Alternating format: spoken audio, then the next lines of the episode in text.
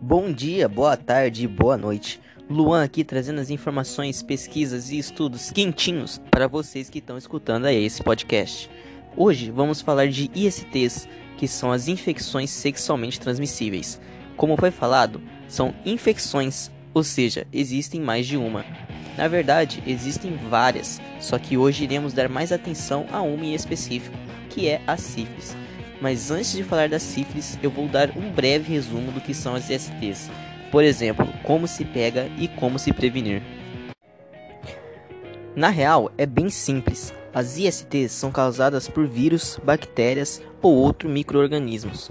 Elas são transmitidas principalmente por meio do contato sexual, sem o uso de preservativos, ou seja, sendo eles masculinos ou femininos, com uma pessoa que já esteja infectada. Vale lembrar que as ISTs podem passar de mães para filhos durante a gestação. A maioria das ISTs possui um tratamento que melhora a qualidade de vida e interrompe a cadeia de transmissão dessas infecções. Bom, dito isso, vamos falar mais especificadamente de uma IST em especial, que é a sífilis. A sífilis, como dita, é uma infecção sexualmente transmissível, que normalmente apresenta fases distintas com sintomas específicos.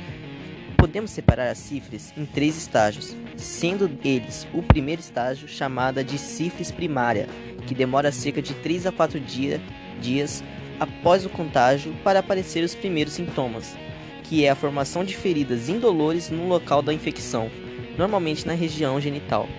A princípio, não é possível observar mais sintomas e ela pode passar despercebida, principalmente se as feridas estiverem situadas no reto ou no colo do útero.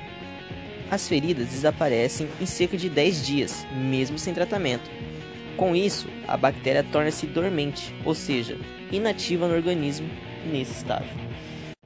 Depois disso, ela evolui de estágio e vai na qual nós chamamos de sífilis secundária, ou estágio 2, a sífilis secundária acontece cerca de 2 a 8 semanas após as primeiras feridas se, se formarem. Aproximadamente 33% daqueles que não tratam a sífilis primária acaba desenvolvendo o segundo estágio. Aqui, o infectado pode apresentar vermelhidão pelo corpo, coceira, aparecimento de íngua, que são gânglios inchados na parte das axilas e pescoço. Aparecem também sintomas como dores musculares, febre, dor de garganta e dificuldade para engolir. Esses sintomas geralmente somem sem tratamento após uma ou duas semanas e, mais uma vez, a bactéria fica inativa no organismo. Vale lembrar que nesse estágio a sífilis ainda é transmissível. Depois do estágio 2, temos também a chamada estágio 3, ou sífilis terciária.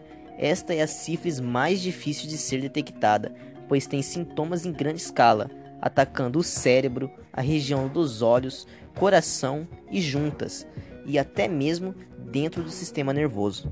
Aí ela pode causar dor de cabeça, epilepsia e é um diagnóstico um pouco mais complicado. Além desses estágios, temos mais dois tipos de sífilis. Uma delas é a sífilis latente.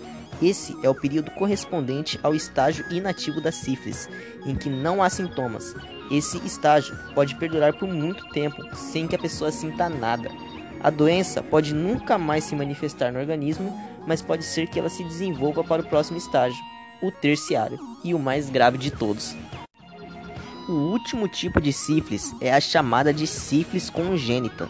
Nela, a mãe infectada transmite a doença para o bebê, seja durante a gravidez por meio da placenta, ou seja na hora do parto. A maioria dos bebês que nascem infectado não apresenta nenhum tipo de sintomas da doença.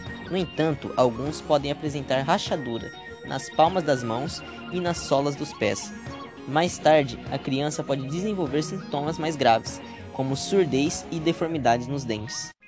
Por isso, é de extrema importância usarmos preservativos na hora da relação, porque assim podemos evitar vários problemas. A sífilis é somente uma das várias ISTs existentes temos que lembrar disso.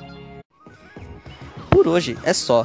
Espero que tenham gostado e aprendido um pouco com esse podcast. Nos vemos em breve. Até logo. Fui.